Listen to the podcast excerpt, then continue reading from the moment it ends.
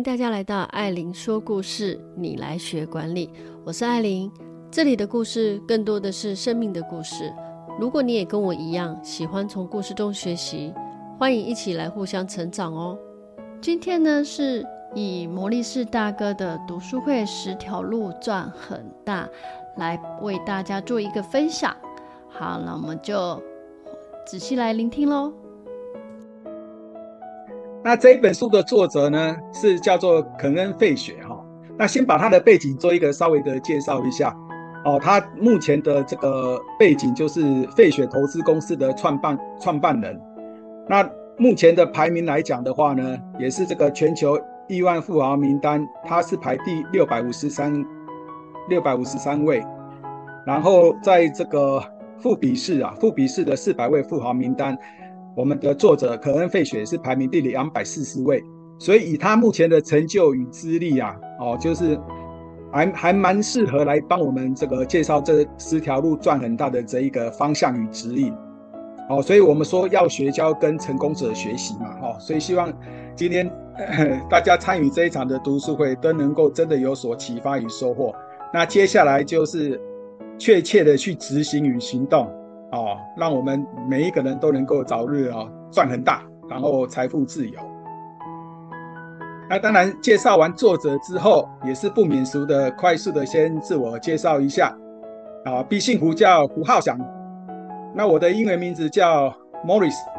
所以各位认识胡浩翔，可以让你幸福美好又吉祥。那我的英文名字叫 Morris 嘛，直接翻成中文就是魔力士。所以认识魔力士，让你头脑长知识；结盟魔力士，让你大发又利市。那我目前是从事于 IT 的资讯产业。那因为刚刚主持人有介绍到，我们兆光之星学院的 slogan 就是用爱点亮知识，照亮明日的斜杠之星。所以，我们每一个兆光之星的伙伴们，也都是身体力行的在实践斜杠的这一条路。那我们相信呢，说书也可以早日知识变现。让我们实现斜杠哦，能够在这个赚很大的路上，能够做一个起步与出发。那就请各位学伴们多多指教了哦。好，所以我们今天这一场说书会可以让各位伙伴学到什么呢？哦，我们这说书会就可以让各位伙伴学到这一本书的致富十大途径，以及有什么样的方式可以让我们去做到。那这十大途径呢？各位学伴们就可以自己去思考，就是哪一条路呢，最适合自己去尝试的去做一个致富赚很大的一个方向哦。因为每一个人适合的路径都不尽相同哦，所以也要看评估自己的这个天才区啦、过去的资历背景啊，还有自己的啊本业啦、专长等等哦，这一些都是要考量进去的，把这个赚很大的风险降到最低哦，因为高获利高风险嘛。基本上来讲的话，这十条路径也是有要注意的地方哦。那希望各位学伴们呢，也都能够把风险降到最低，提高我们赚很大的成功率。好，那我们就开始第一点了哈。路线一就是作者所说的叫创业。那我相信创业啊，各位学伴们应该都很清楚、很有概念。甚至我们国内前一阵子有一本很畅销的说明书。哦，这个很畅销的书籍啊，就是我们实践家的董事长林伟贤哦，威尔森老师所写的哦，不创业就等死。可是有另外一句话说，创了业死更快。哦，什么概念呢？就是这个创业啊，它基本上像是两面刃啊，哦，不是大好，可能就是大坏。所以说，创业是致富的第一个路线，但是有什么需要注意，或者是怎么样才开始去执行创业的这一条路？哦，就让我们继续看下去哦。好，那第一个呢，我们如果真的打算要创业的话，我们就要选择前景看好的产业。比如说举例，现在这个年代、这个时代，应该不会有伙伴们创业想说啊，我来代理销售 BB 扣吧，啊，或者是说啊，现在这个时代趋势，我来创业开一家简讯简讯银行公司吧。哦，我相信这个伙伴们应该不会有这种想法。哦，因为以现在的环境呢，像 BB 扣早就被淘汰了嘛。然后我之前去参加世贸的那个创业加盟展啊，啊，当然这也是好几年前的事了哦。还有那一种就是简讯银行，那时候网络还没有现在这么的普及化哦，也有那个创业加盟展是开简讯银行公司的。那如果我们现在这样的环境，向着趋势之下，我们还想开这个简讯银行公司啦，还是说我想代理来销售 BB 扣啦？哦，那根本就是 等于是自杀的一个路径啊！哦，所以说第一个就是要选择前景看好的产业。那第二个呢，就是说创新的产品或者是改良现有产品都可以。那这个有一句话说，自古成自古成功靠模仿。所以说，我们如果能够创新一个市场上的需求的新产品，那当然是很好。那如果没有的话，我们可以依照目前市场上的现有的产品，可以再依照我们的构思及市场某一个受众的需求去提出改良精进。其实这样也是。一个可行的办法，啊，因为自古创新靠模仿啊，不一定说一定要自己创造出一个新的商品啊。如果可以的话，那当然也是也是更好了哈。啊，如果没有的话，把现有的商品做一个改良，做一个精进，其实它也算是一个新产品之一了哦。所以这也是方法之一。那第三个要注意的是，我们一开始的这个呃宗旨，我们是打算说把它卖掉，还是说要永续经营呢？其实这个在商场上，一是一个蛮常见的一个状况与现象，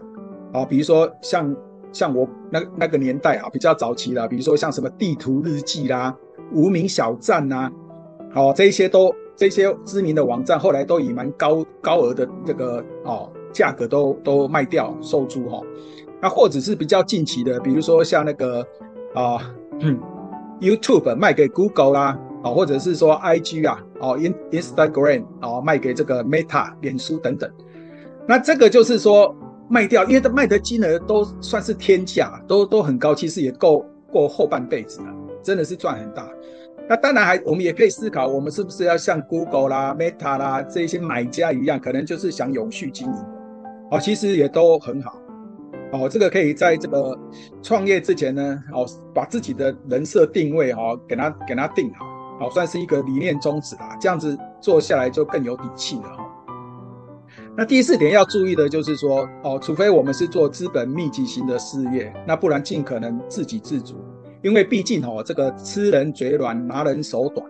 啊。如果说你是依靠很多来投资你的，你可能就是要听听命于人呐，或者就是很多的束缚，绑手绑脚等等哦。所以这个都是大家有心要创业的学伴们、伙伴们要考虑的一些。方向哦，一些注意的细节。好，那我们创业第一条路啊，就是这个啊赚很大的第一条路创业哦。大概在在这边已经介绍完毕了。那不知道各位学伴们有没有什么不清楚的或想了解的哦，都可以在聊天室这边哦留留下留下你们的看法哈。好，那接着是分享说我们要创业呢，舍弃是。是必要的，也就是说，我们鼓励大伙做斜杠，斜杠跟创业是两码子事哦，是不同的哦。斜杠是说，我们可以在本业之内，我们再发展另外一个哦，有持续性、有累积性的一个事业，这个叫斜杠。那你创业的话，顾名思义的话，就是就是要辞职掉，全心以赴的去创造一个新的事业。哦，所以说这个来讲的话是两码子事哦。那另外呢，就是说不不要急着成立公司，所以我们才会建议各位学伴们先斜杠，斜杠到一个程度之后再来创业。哦，那也不要说拿大客户来试来这个经营我们的这个创业，因为大客户来讲，因为客户要分等级嘛，我们不可能小客户大客户都付出同样的精神跟心力。哦，这也是不对的哦，因为客户要分级要分类。哦，那不同的客户等级，不同客户的类别，我们付出的心力跟时间关注也会是不同。哦，这样这样才是正确的这个做法了。哦，那另外来讲的话，就是要学会授权，学会授权。如果你已经有合作的伙伴趴呢，要学会不要事必躬亲，事必躬亲真的会很累了哈。那再来就是说，我们就算是有业务代表，我们也要试着跟自己的客户保持联系。哦，这个是一个什么概念呢？因为这是我一个亲身的经验，跟各位学伴们做一个分享。就是我有一个亲戚啊，他在三重开眼镜行啊，那因为他有请一个师傅坐镇眼镜行，那所以说后来后来来他这家眼镜行配眼镜的客户，基本上就是都跟这个师傅接洽的。哦，因为我那个亲戚他算老板嘛，所以说都丢给师傅去处理。那久而久之呢，来这家店的客户就跟师傅培养了深厚的感情，因为少跟我那个亲戚接触。那结果呢，大家都有这种啊 雄心大略嘛，哈，都后来那个师傅自己也就创业，离开我亲戚那家眼镜行，自己去外面开另外一家。那因为客户是跟那个师傅熟悉，所以说他离开的时候也把那我那个亲戚那一家眼镜行的客户也都带走。最后这个师傅跟我那个亲戚两个就闹翻脸啊，吵到最后这个水火不容。哦，所以说这个是我亲身发生在我身上的案例哈，就是我周遭亲友的案例。所以说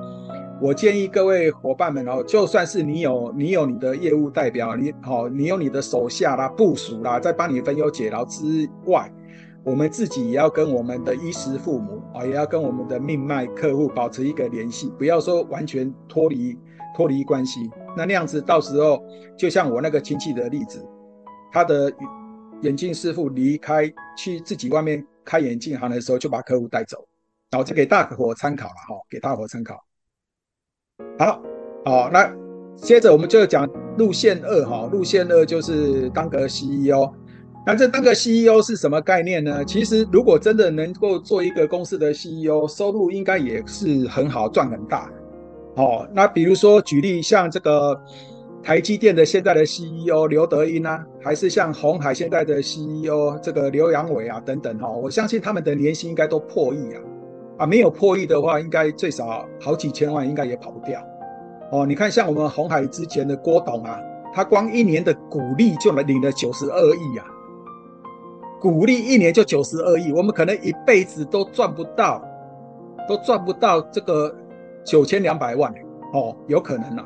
所以说能够做到这样子的 CEO 哦，真的也是赚很大。所以说第这个赚很大路线呢，就是当个 CEO。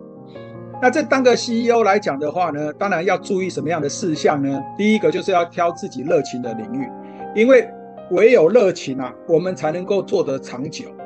哦，因为热情表示说，可能是你的天才区，可能是你的强项、你的天分。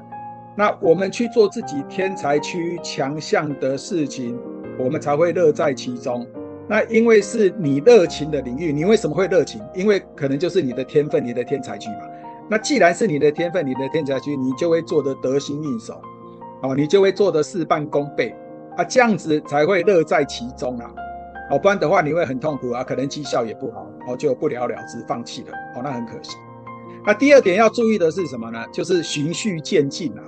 哦，当然你有能力，有那个才华，你一开始就能够找到大公司，那当然是恭喜你的，很棒。但如果一般般，哦，能力也是需要时间或者是精力的培养嘛，所以我们就可以从小公司开始，来训练自己的能力，培养自己的能力、才华。啊，然后就是循序渐进，就好像我们在读书一样。我们如果不是资优生，可以直接跳级，哦，这个国中直接跳级大学什么等等的话，哦，如果有的话，那当然很棒嘛，哦，就资优生嘛。啊，如果没有的话，我们就循序渐进嘛，按部就班嘛。国小毕业念国中，国中毕业念高中，高中毕业念大学嘛。哦，就是讲那同理可证哦，小公司开始，那把自己能力培养起来了，哦，经历累积了。我们再来慢慢的换大公司，哦，这样子。那当然就是说，第三个要注意的，一样是身先士卒，以身作则啦。就是说，来做给你的这个 partner 啦、伙伴啦，哦，或者是下属部下啦，哦，来来给他们看，然后不要去打击他们的士气。那第四点就是说，跟员工还有我们的衣食父母、客户保持互动，不要脱节。哦，就跟上一章我举的那个我亲戚开眼镜行的例子一样，哦，那个就很可惜，哦，我们都看在眼里啦。最后那个亲戚跟那个他的师傅两个真的是闹得水火不容哦，那真的很很很不堪呐，很不堪。好，那所以说我们要如何快速的当 CEO 呢？哦，第一个我们可以遵循的方向就是说，我们来成为 CEO 的副手，时间到就接掌位置。像刚刚讲说那个红海的刘扬伟啊，他就是在两千零七年郭台铭了，他本来是郭台铭的特助，那后来到了这个两千零七年郭郭台铭就把他延揽成延揽成为特助之后，那后来就经有这样子的历练学习哦，然后到了郭郭董要退休的时候，就顺理成章的就交棒哦给刘安伟来做红海的这个 CEO，哦，就这是一这是一个一个模式了哈。那第二个呢，就是那干脆就自己买一间公司来当 CEO。那但是前提是你买一间公司，你可能就要有买这间公司的资本啊。那如果有的话啊，当然很好啦，因为这也是路径之一啊。如果没有的话，那可能这一个路径我们就可以哦，就先暂不考虑。因为你要买一家公司之前，你可能就要有一笔买这家公司的资本跟跟钱嘛哈。那第三个就是说，在创投业啦、私募基金、顾问公司任职，因为在这一些地方任职，就比较有机会被派任去做 CEO。哦，所以说我们。选择了什么样的路径适合我们的话，我们当然就要参考什么样的方向来执行行动，哦，透由这些路径来协助我们早日完成赚很大的一个成果，啊，实现财富自由的一个目标。那是不是听得意犹未尽呢？不要走开，我们马上回来。那再来第四点要注意的就是把自己包装好，好，就是呃学以致用啦，或者是刚刚跟讲的这一些。猎人头公司打好关系啦，哦，循序渐进，按部就班，慢慢的从小到大，哦，实现我们当 CEO 的这样的一个梦想哦。好，那我们路线二已经说明完毕了。那如果各位学伴们有什么不清楚，或者是想了解的，一样在留言处再再留言哈。好，那我们接着路介绍路线三，好，路线三就是当老板的左右手哦。那这左右手成功的几率是比较高，但是前提就是说功高震主，所以说这个老二哲学可能就是要稍微研究一下。那另外就是说良禽择木而栖，贤臣择主而事啊，所以说在选这个老板的这个可能就是要稍微慎选老板了哦。那这边举例就是说像巴菲特的合伙人这个查理蒙格哦，就是一个。老板或 CEO 旁边的非常好的一个左右手哦，因为这个左右手呢可以很多个啊，就好像政党里面的主席只有一位嘛，但是副主席可以有好几位的概念哈，所以让自己如果真的是左右手的话，就成为一个有价值的左右手，让让那个主事者啊需要你离不开你哈，这样子。好，所以说怎么样当一个。这个称职的左右手这边就有提到啦，哦，第一个就是选对老板，选对公司，哦，这个如果选错，因为有一句话说选择比努力更重要啦。你如果选错的话，那基本上这个你你当的副手当的再好，因为你选的人不对，选的公司不对，那你你再好的一个左右手副手，可能也这个英雄无用武之地哦，这个很重要。那再来就是。第二个要注意的就是新公司或稳健的公司都好，哦，重点是我们的付出跟收入要成正比，就是我我付出八分力，我要拿到八分的收获啊，那九分力拿到九分收获应该是合理的哦，所以这个各位如果有机会是当主事者的左右手的话，可能就要去评估是不是有符合这样的一个结果。那第三个要注意的就是不要去在意我们的主事者是不是有曾经失败过啊，因为失败为成功之母嘛，这个大家从小就听过的一个座右铭跟名言哦。所以如果他失败，反而是奠定他尔后成功的一个基石。所以如果他屡败屡战呢，哦，代表他勇猛顽强啊，哦，这个反而是一个很好的一个特质哦。那。关键就是在于说有没有去行动，然后万一真的失败，有没有继续从失败中学习，哦，再接再厉这样子。好，那第四个就是忠诚，哦，既然要当副手，那忠诚度就非常的重要啦。哦，如果不忠诚的话，能力再好，我相信主事者应该也不会用了哦。所以那当然是要适时的帮老板踩刹车，帮老板踩刹车。哦，所以说老板有什么做的比较需要。提建议的时候要记得跟老板说，那老板有一些不合理的要求，也不要害怕跟老板说不哈。对，就是试着帮老板踩刹车。那另外就是第五点，就是要去不断的充实我们自己，那让自己也不能也能够不断的去接受新的挑战，就是让自己的能力啦，哦，能够更成长、更进步、更好，哦，让成为一个更有价值的副手，哦，更有价值的人。好，所以说我们这个路线三单个称职的副手也介绍完毕了。好，那我们接着来看路线四哈，名利双收。这个名利双收是什么概念呢？就是说，往往哦，我们的名利啊，因为我们这本书叫赚很大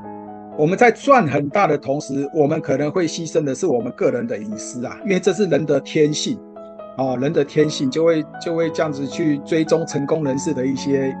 隐私啦，什么会好奇，会好奇。所以像之前的苹果日报啦，之前的一周刊呐，为什么销量能够卖得那么好？就是因为知名的成功人士的隐私生活，大家都会充满着好奇哦，因为这是人性啊，哦。所以说，这个名利双收的路线哦，大概有两个选择。第一个就是我们当明星啊，当歌星啊，比如说当明星能如果能够做到像周杰伦啊、蔡依林啊哦这样的一个一个成就的话，那那真的是几辈子可能都都都花不完了哦，真的是赚很大。那运动员啊也是啊，哦像这个 Michael Jordan 啊，或者是足球的梅西啦，哦如果能够做到这样子，那也很好。哦，甚至是演员哦，演员像我们周润发发哥啦等等、哦，你那个演员能够这样子做到一个成就，得到什么金马奖啊、金钟奖啊，哦，相信相信这个在收入的部分哦，应该都算是很好的，只是说大家就会好奇你的私生哦，所以就会有一些什么所谓的狗仔队啊，可能就会去去哦追踪啊，哦去窥探你的隐私等等，那就是要有一个心理准备哈。哦那第二个路径就是，呃，做一个媒体的大亨，哦，例如美国的梅多啦，跟彭博啦，哈，那这个是因为作者是美国人嘛，所以他举的例子大概都会用一些美国，哦，来来做一个这个介绍。那我我们当然是本土化哦。如果说以我们这个台湾这边来讲，比如说像飞碟董事长哦，张小燕张张女士啊，或者是像中广中广的现在董事长赵少康嘛，哦，赵董赵先。等等哦，他们之前可能就是演艺人员，然后现在成了这个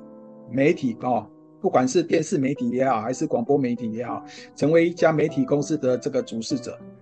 哦。那赵少康他以前哦，市议员啊，立法委员等等哈，那后来现在这样子中广的董事长哦，也都是一个在我们本土台湾的一个一个案例哦，可以让大家参考哈。好，那但是这个呢，也是有要注意的细节哈，跟执行的方向哈。第一个就是要趁早入行，尤其是如果在座的学伴们认为自己的才艺哈，因为有的人唱歌真的很好听啊，或者是我那个乐器，像我们今天的主持人 Dissing 啊哦，他的乌克丽丽就弹得非常非常的棒哦，所以说大家如果有这样的才华的话呢，哦，就可以思考是不是要往这一条路来走。但是呢，一样啊，入行要趁早啦。因为尤其像运动员的话，那个那个时间是不等人的，因为年老年老体衰，这个是每一个人必经的路程。所以如果说你目前有运动天分，对于这个运动非常的在行的话，真的要早一点去实现你的运动生涯的梦想。哦，看看是参加一些世界性的比赛啦，拿到奖杯奖牌之后领取高额奖金啦，哦，这些都都都是路径，但是它就是。时间有限，就是在我们年轻、体力好的时候，哦，这个运动员的生涯其实是非常短暂的哈。好，那第二个要注意的是，要有信赖的经纪人等等哈，或者是很多经纪人就是自己的父母啊，哦，那就是比较能够不会被剥削哦，因为我们之前看新闻也有看到很多经纪人跟他所这个带出来的演艺人员什么对簿公堂、翻脸哦，因为。这个人性就是如此啦，你那个名利没有瞧好的话，往往很多人都会为了名为了利，呃，后来就翻脸吵架啊，所在多有，这个新闻都报很多了，相信大家也都看过。那再来第三个就是说，对自己要有一个责任，因为等于是会有一个社会责任哦。你比如说像像我们周杰伦来讲，以他做例子，他也是有担任那个反烟大使啊，哦，就是鼓励你大家不要抽烟，有没有？因为有社会形象、社会责任。好，所以说这个来讲的话，就是要把自己弄得好一点。好，那再来就是第四点，就是节制自己的花费，因为 easy money easy go 啊，赚得快，可能花得也快。所以这个部分，王永庆说过啊，赚一块钱不是一块钱，是存一块钱才是一块钱。所以这个时候，如果说因为这一个明星啊、运动员啊、演员这个路径哦，他的钱是比较属于快速的快钱。那至于因为快钱相对的，我们在花费的时候也可能比较快花掉，因为这是相对的了哈。所以这个部分可能就是说要节制一下，要不然的话你赚的再多，你也可能很快的又花掉了。所以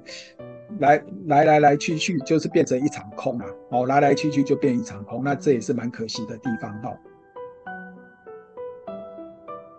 好，那我们刚刚讲说。媒体大亨呢，其实他角色就很像创业家，哦，因为他也算是一个主事者嘛，所以他原他如果说有兴有兴趣哈，觉得这一条赚很大这一条路径适合自己的话，哦，媒体大亨就可能要对市场敏锐，哦，如果对你的东西不感兴趣，就等于是失败嘛，哦，那第二个就是可能要多元化的经营，哦，多元化的经营可能说，哎。比如说，我以刚刚那个广播做例子啊，就是你可能电视也好啦，哦，然后这个广播也好啦，啊，然后报纸也好啦，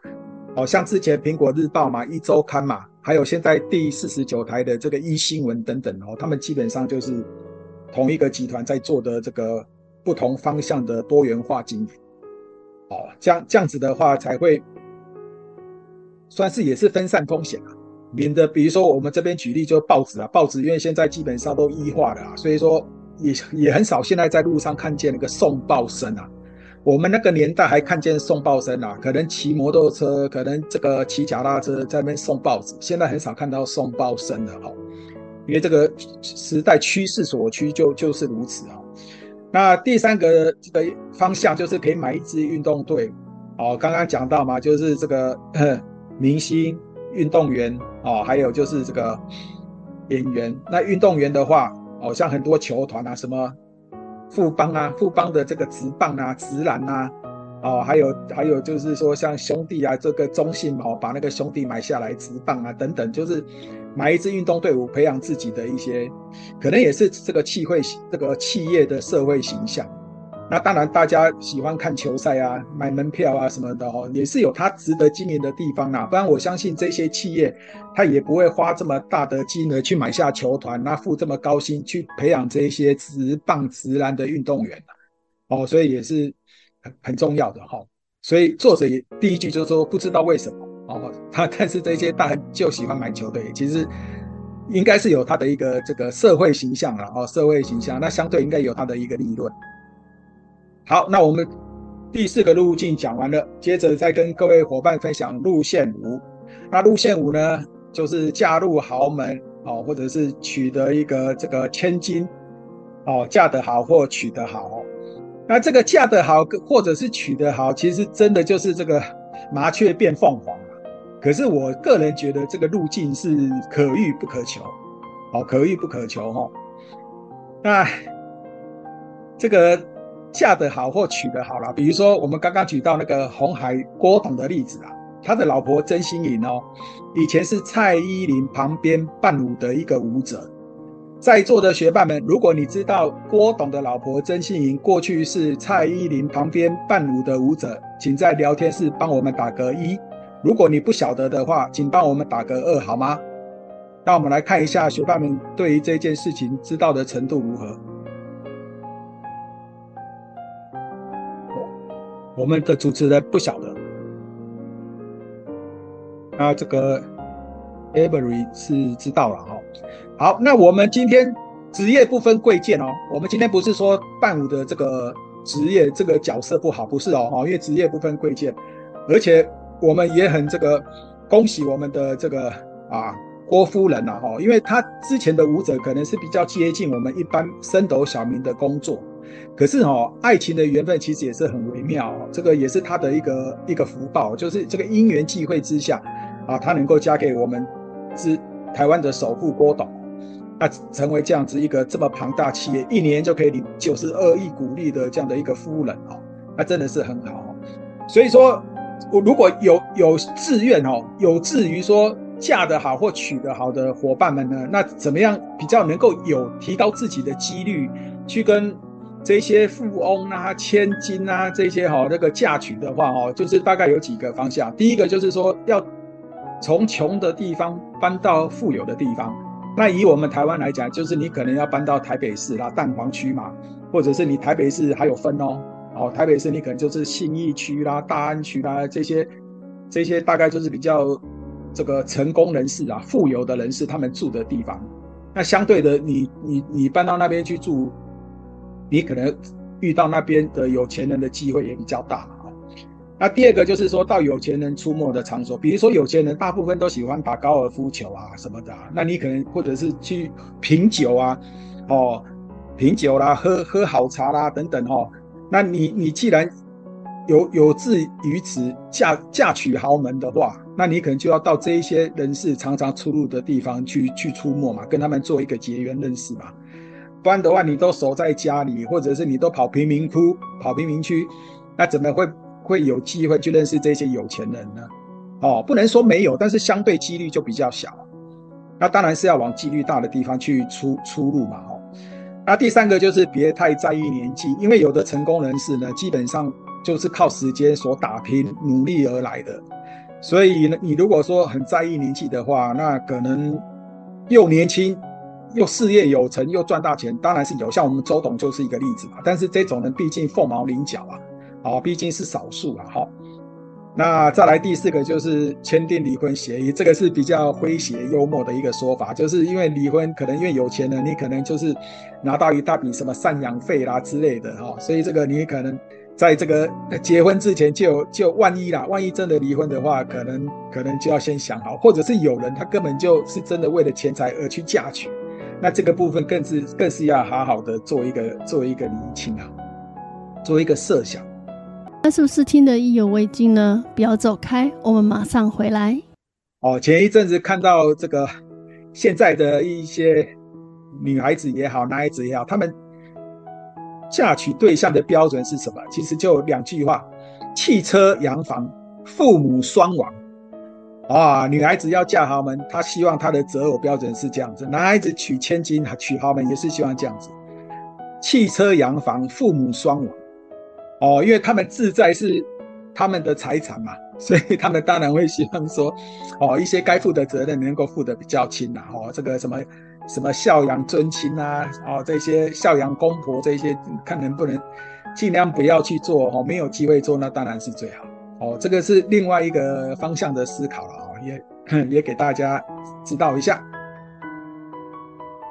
好，我们第五条路线讲完了，那接着讲第六条路线，这个就是诉讼的律师啊。因为作者是美国人呢，因为美国他们的那一种法律的风险非常的非常的明显跟兴盛，所以他们动不动就打官司，维护争取自己的权益。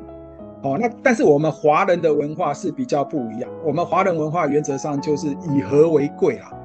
然后跑法院啊，什么打官司，讲真的也真的是蛮蛮劳民伤财的。所以，我们华人的文化是比较不喜欢上法庭。哦，有人一辈子都还没上过法庭，都还没有去去这个。打过一场官司都有，所在多有哈，因为因为华人的文化是这样，但是美国不会哦，美国他们那个法律风险非常的强，非常的兴盛，动不动就打官司，动不动就那个打官司争取自己的权利这样子。所以说，在美国的话哈，就是说做一个这个集体，但因为你集体嘛，集体诉讼那个量可能就很大，金额相对也会很大。好，那我这个先接着给。大伙看的这个就是机会教育，这个刚好是前两天看那个新闻报道啊，哦，那也让我就是感触蛮深的哈，就是说，如果真的是有这样的话，其实真的收入就很好。你看这一个七十岁的妇人，在这个甜甜圈哦连锁品牌，就是应该是当当听当 notes 这个台湾不晓得没有分店啊，我记得好像有。那在得来速买了个咖啡，哦，但是工作人员在递咖啡的时候不小心就是。杯盖掉落，然后把他烫伤了。后来他就跟他这家店打官司啊，啊打官司，后来这个加盟主就用三百万美元，就是折我们台币快一亿啊，快一亿的新台币哦，来和解结束这场官司。那如果说你今天是这一个事主的委任律师，那你想想看，他的和解金快一千万，呃，快一亿啊，快一亿，那你能够分得多少的一个佣金跟报酬？哦，所以说这个，当然在在，我觉得我个人觉得在台湾这个风气比较不兴盛啊，比较不兴盛啊。但但是我们说书还是要忠于原味嘛。所以说作者他所书里面有提到的，我们还是把它表达出来哈。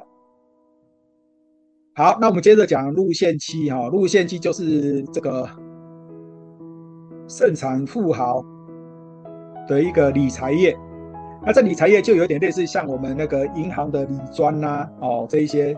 就是帮人家管理资产的啦，哦，这些什么基金经理人呐，哦，基金经理的什么什么投资顾问啊，这一些等等哦。但是他们有的最主要的关键还是在推销啦，就是推销他们所代理的基金啊、代理的股票啦，哦等等，这个大概也是他们的一个责任额跟扣吧。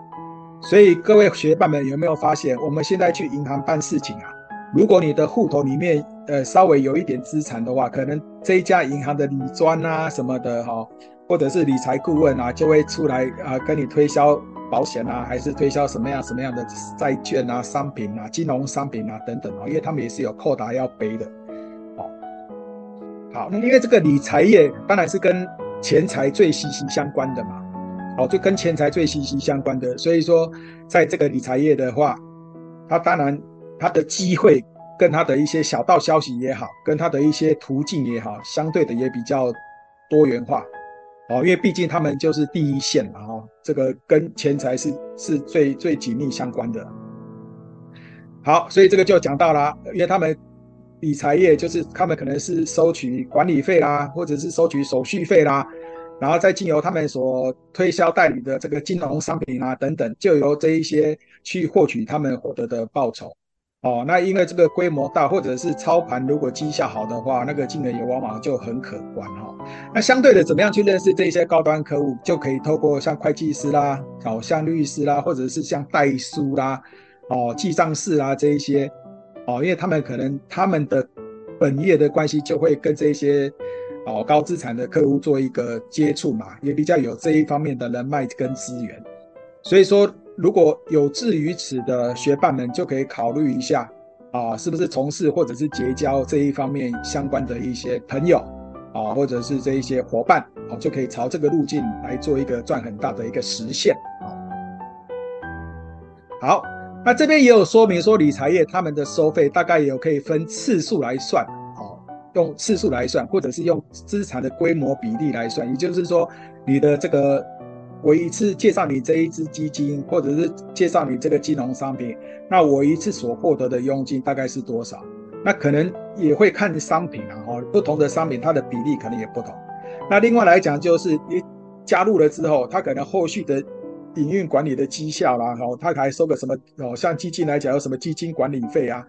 哦，一一些什么费用等等，哈。那这个来讲的话，重点就是什么？重点就是要把持住自己，因为刚刚有提到这一个产业别，它就是直接跟钱财、跟金钱是直接是第一线的哦，所以也就是说都是过路财神啊，他可能经手非常非常多、非常非常巨额的这个金钱，但是呢，就只是一个过路财神，所以如果自己把持不了自己的话，走了歪路的话，那那那那就那就惨了。哦，可能这一辈子就毁于一旦了。所以，从事有志于从事这个路径赚大钱的学伴们，就是在这个部分一定要有所坚持，要要有所把持哈、哦，让自己不要去路径走偏了。不然的话，那个诱惑，那个诱惑其实是很大的，因为经手的金额都非常的大，非常的高，但又是过路财神。哦，所以说有一些人比较把持不住的，可能路就走偏了。哦，那这辈子也可能就毁了。哦，所以这个得不胜。不得不慎，要小心。好，那再来介绍的这个路线八，路线八呢，哦，就是自行开创收入源，也就是我们第八条路赚很大的，叫自行开创收入源。那这个有几个方式哈，第一个就是你我们去当个发明家，啊，但是我们这个发明家，我们发明的东西就是要实用，能够被市场所接受。那就像回到刚刚前面讲的，你不见得要创新啊，你可以改良，把一个旧商品你改良又产生新的需求点出来，就有它的一个受众需要这样的服务跟价值，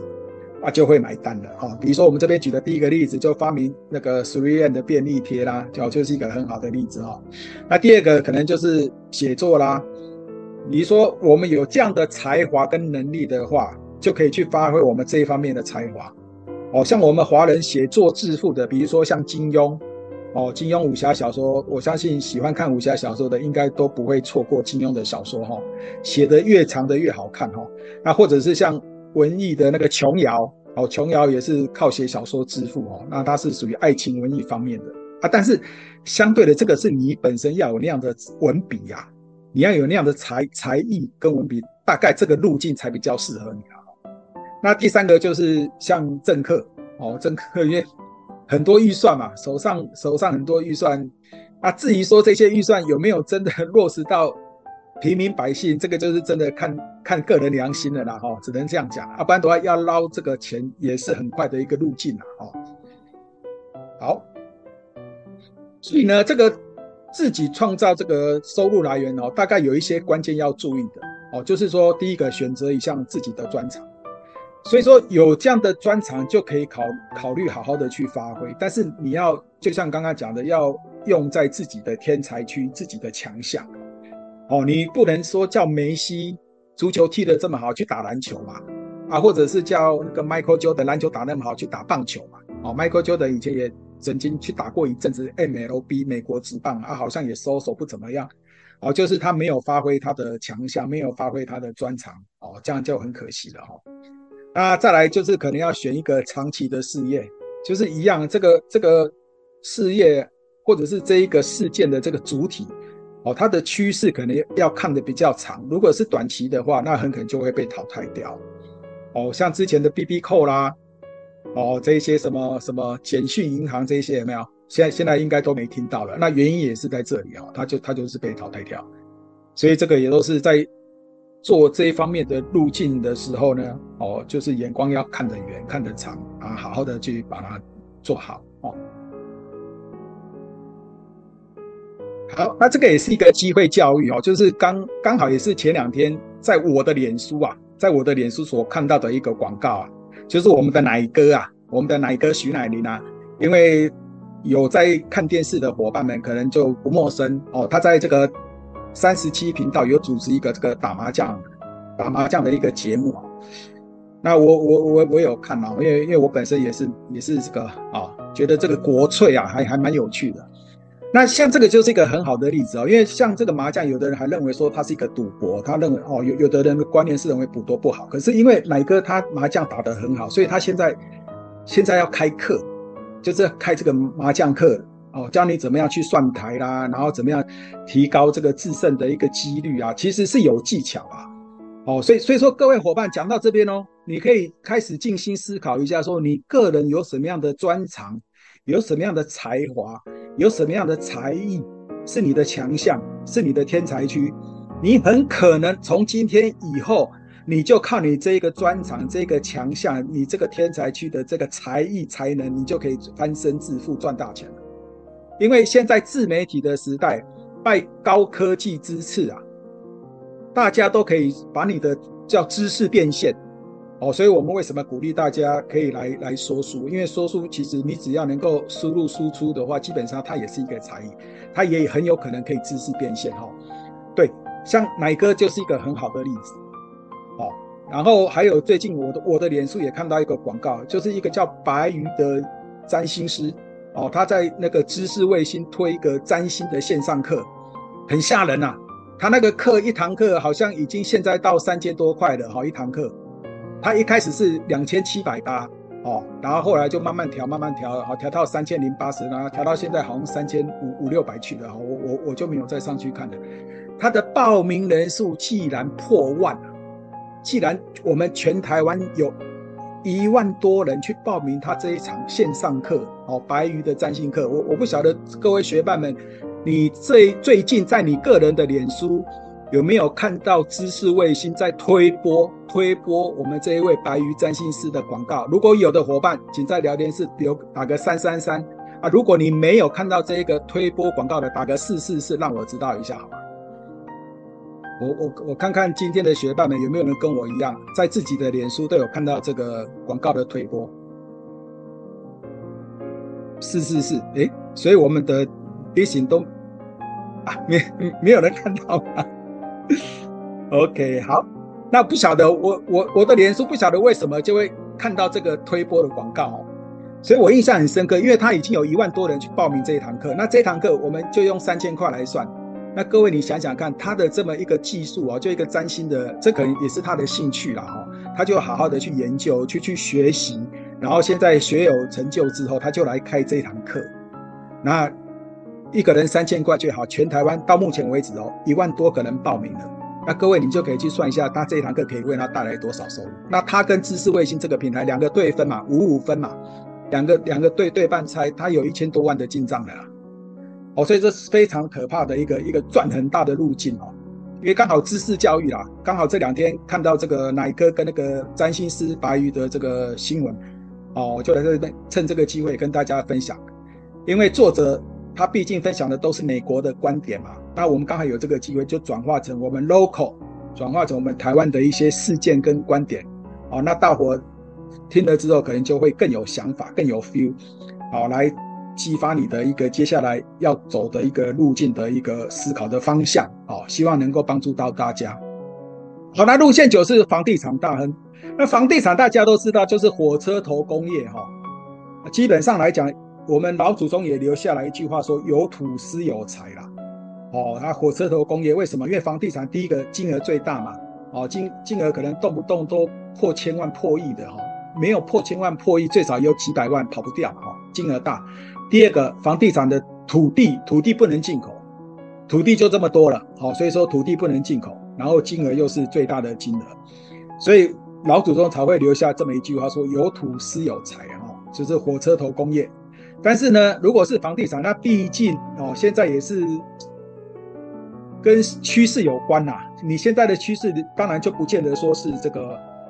所以房地产相对的大伙，你当然也是看自己的兴趣啦啊。如果说我们在学校念的也是这一方面的科系啊，什么土木工程啊，哦，什么什么土地开发啦，啊，这一些等等，就可以做一个结合。我们同一时间，艾琳说故事，你来学管理。每周三中午十二点到一点，我们空中再会，拜拜。